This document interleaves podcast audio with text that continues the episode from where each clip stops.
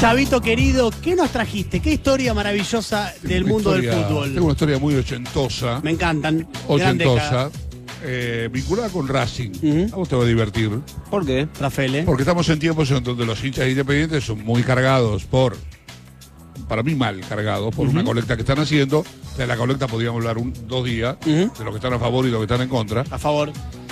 Pero eh, no es Independiente el primer ni el único equipo que ha pasado por la mala. Por la muy mala. En realidad, a ver, Boca en algún momento, le cuento a, a Galia, eh, Boca en algún momento usó camisetas blancas con los números con fibra y se destiñeron por la transpiración, porque no había camisetas para jugar contra Atlanta, no había camisetas alternativas, y estuvo a 10 minutos de que le remataran a Bombonera. Lo salvó el que era el interventor puesto por el presidente Alfonsín, que era Federico Pollack, a quien le mando un abrazo, lo salvó con una gestión de último momento con el gobierno, si no remataban la bombonera. River tuvo un plantel en el año 83 con 47 días de huelga, plantel con Francesco, con el Chino Tapia, eh, el Pato Filiol, este, mucha gente, Tarantini, mucha gente importante. Y bueno, San Lorenzo fue el primer grande en descender. Y Racing tuvo muchos problemas a lo largo de toda su historia, después de haber sido campeón del mundo. Malas dirigencias, malos jugadores, malos entrenadores, gente impaciente, que se comió entrenadores de la talla de Subeldía, La Bruna o el Toto Lorenzo, eh, y que estuvo dos años en primera B, a diferencia de los otros grandes que tuvieron solamente uno. Eh, Racing vuelve a primera en 1985 en una final con Atlanta, mira, vos lo nombramos ya dos veces, en la cancha de River, gol de Néstor Sicher. Pero ¿qué pasaba? En ese momento, fines del 85, principio del 86, hubo una decisión de cambiar los torneos, de cambiar el calendario. ¿Qué significaba esto? Los campeonatos argentinos en general iban de febrero, marzo a diciembre.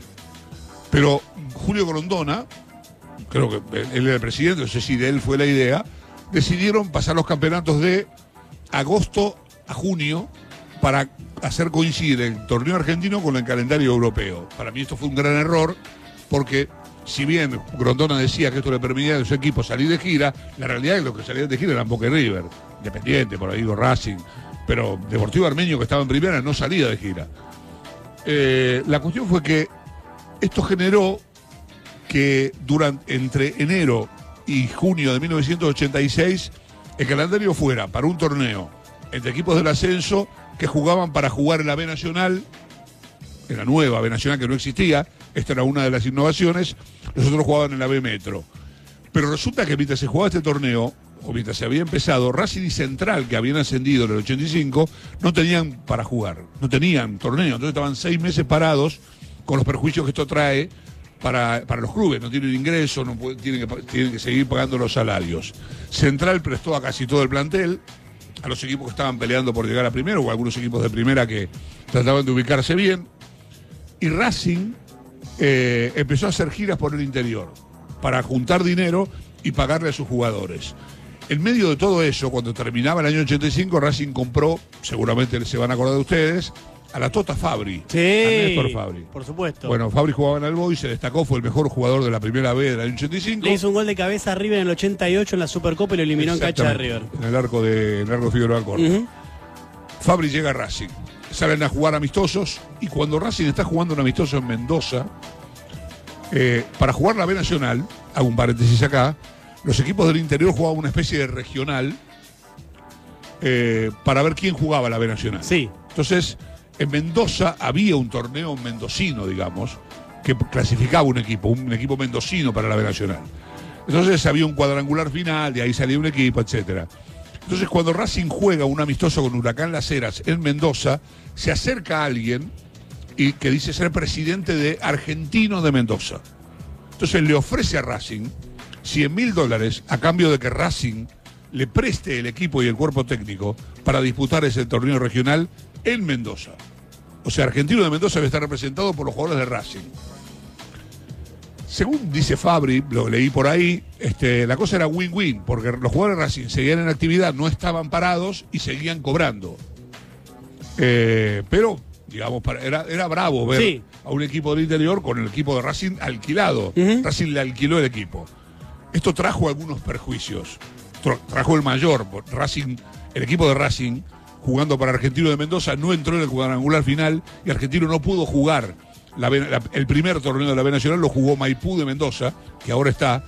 Y como curiosidad les digo, Me parece que increíble, ya la curiosidad acá, Chavo, de la historia que trajiste en sí. O sea, que hayan alquilado el equipo. alquiló el equipo, absolutamente. no Alucinante, había- o sea, algo completamente Mercenario. pensado en el fútbol de hoy, ¿no? Racing no tenía, no estaba en una buena situación financiera y además no tenía competencia. Eh, el último del torneo mendocino, el último de la clasificación, fue Godoy Cruz. No entró ni a la B Nacional, jugaba el torneo regional.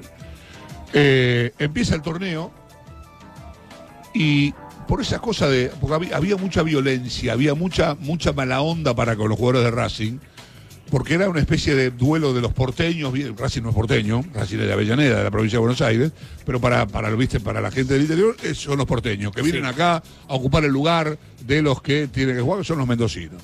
Entonces eran maltratados, no solo por los visitantes, sino también por los locales. El equipo de Racing salía por un pasillo muy angosto, tiraban cigarrillos prendidos, piedras, se escupían, la pasaban muy mal.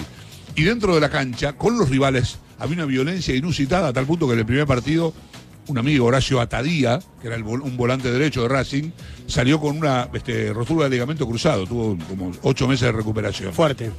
Eh, a medida que fue pasando el torneo, algunos jugadores, a ver, los jugadores Racing se entrenaban en Buenos Aires y viajaban el viernes y jugaban el fin de semana. A medida que el torneo pasó, por eso creo que no entró a la clasificación, los jugadores empezaron a bajar de la historia y empezaron a jugar más jugadores locales, hartos de la violencia contra ellos. Esta experiencia terminó mal, el equipo de Argentino de Mendoza con Racing no entró a la B Nacional y todo quedó en una anécdota no tan divertida para los jugadores de Racing, no tan divertida para Racing, que tuvo que crear el equipo, pero anécdota al fin. Después Racing con esa base, más Filiol, Ludueña y un par de, jugadores importantes, llegó a la final de la Supercopa y la ganó. Eh, me encantó la historia, me pareció súper original, la desconocía completamente. Sí tengo que, como periodista, avesado en lo que es eh, operaciones y saber perfectamente de dónde vienen determinadas cuestiones, noto aquí en esta historia la mano negra del profe Esteban Rafael. Y voy a decir por qué, ¿no? Voy a decir Claro, por qué. es el como- Que digas que la Porque- mano es negra. A ver, Diego, expli- explícalo bien. Quiero decir por no qué. tiene La por mano qué- roja, en realidad. No tiene por qué ser negra, es racista lo que Claro, dices, claro. La Sos mano roja, racista. digamos, ¿no? La audiencia necesita, de mi opinión a- al respecto, la está, la está clamando, ¿no? Yo lo que veo aquí es que, como hace tiempo Racing atraviesa, no particularmente en este momento, pero un mejor momento Sí, que claro. Independiente, hace Muy ya sano. varios años y demás, noto que aquí ha habido una operación de hincha de Independiente para utilizar este medio masivo de comunicación para contar una historia de Racing del 83. O sea, 85, 86. 85, 85, o sea, hay que remontarse para...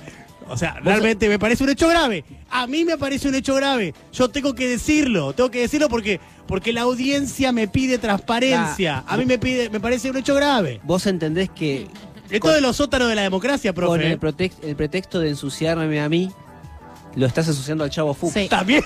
Estás que a ver, todos los que se ¿no? ponen en tu Estaba camino. demasiado limpio el chavo, O la sea, verdad. Demasiado Ese limpio. perfume decís, sugerís que oculta Pero eso olor a podrido. Esto es un escándalo. Esto para mí es un escándalo. La A imagen, mí, a mí la me imagen. Diego, y vos corregime, pero es la de. A mí. ¿Viste cuando a vos te echan y en el camino vas a ver si te, Sí, ahí te sí, llevas sí. a alguno más? Sí, ¿viste? lo Te- veo, lo veo. a Lo ver si veo. Te llevas, a, te llevas a alguno como bueno. ¿Sabés qué? Yo estoy en el barro, tengo una colecta. sí, sí. La estoy como peleando, todo. Pagar, Me lo quiero pagarle llevar. al de la boletería depende No, de Santo Racing está Galatea, muy pero. bien, Racing está muy, Chavo. salvo los resultados deportivos, Esto es un Racing está escándalo. muy bien. Chavito, Claro. Un escándalo. semana que viene preparamos River en la B.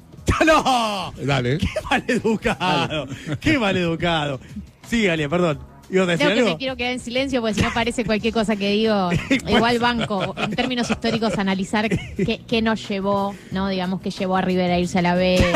Como un poco analizarlo Podemos, de manera sí. más macro, más radio con vos. Pero analizamos todo. La tercerización de la venta de jugadores. Analizamos todo. Claro, con la todo- Usana todos de las- Suiza. los roles bien. que hubo. Atra- atra- a- analizamos todo. Tenerles paciencia, chavo. Estar en una semana difícil para hacer periodismo. No están Claro, pudiendo. claro. ¿Cómo que no? Hicimos una columna con Nico. ¿Sabes lo que fue? Lo voy a escuchar. Impresionante. Mucho dato. Todos datos. Datos, datos, datos. Chavo, eh, gracias por este Ha sido momento. un placer estar acá. Una vez más. Gracias, Chavito.